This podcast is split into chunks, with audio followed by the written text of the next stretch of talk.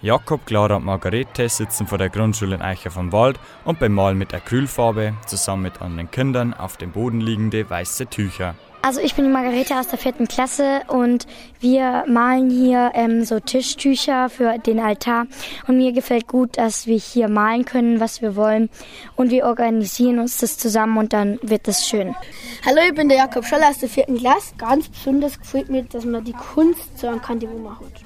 Ich bin Clara Baumann aus der vierten Klasse aus der Grundschule Eicher. Wir dürfen unsere Fantasie spenden lassen. Wir dürfen Fische, Kreuz, Blumenrenten und so Blumen zeichnen und Hände. Also mir bedeutet das sehr viel, dass Kinder auch was machen dürfen, nicht nur mit Erwachsenen. Die Rektorin der Grundschule, Frau Kotz, freut sich über den gelungenen Workshop und das große Engagement der Kinder. Für mich ist einfach ganz wichtig, dass man Religion und auch Kirche in dem Sinn äh, für die Kinder erfahrbar macht, dass die damit beteiligt sind, dass man die mit ins Boot holt.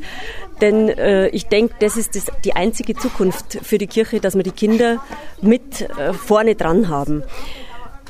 Wenn die Kinder die Altardecke zum Beispiel gemacht haben oder später auch dieses Glaskreuz für unseren Ruheraum, dann sind die stolz drauf und dann kommen die auch vielleicht an Leichnam, weil man dann ihre Altardecke da sieht. Solche Momente müssen wir schaffen, damit wir die Kirche wieder jung bringen und erhalten. Das ist mir eigentlich als Schulleitung auch ganz wichtig.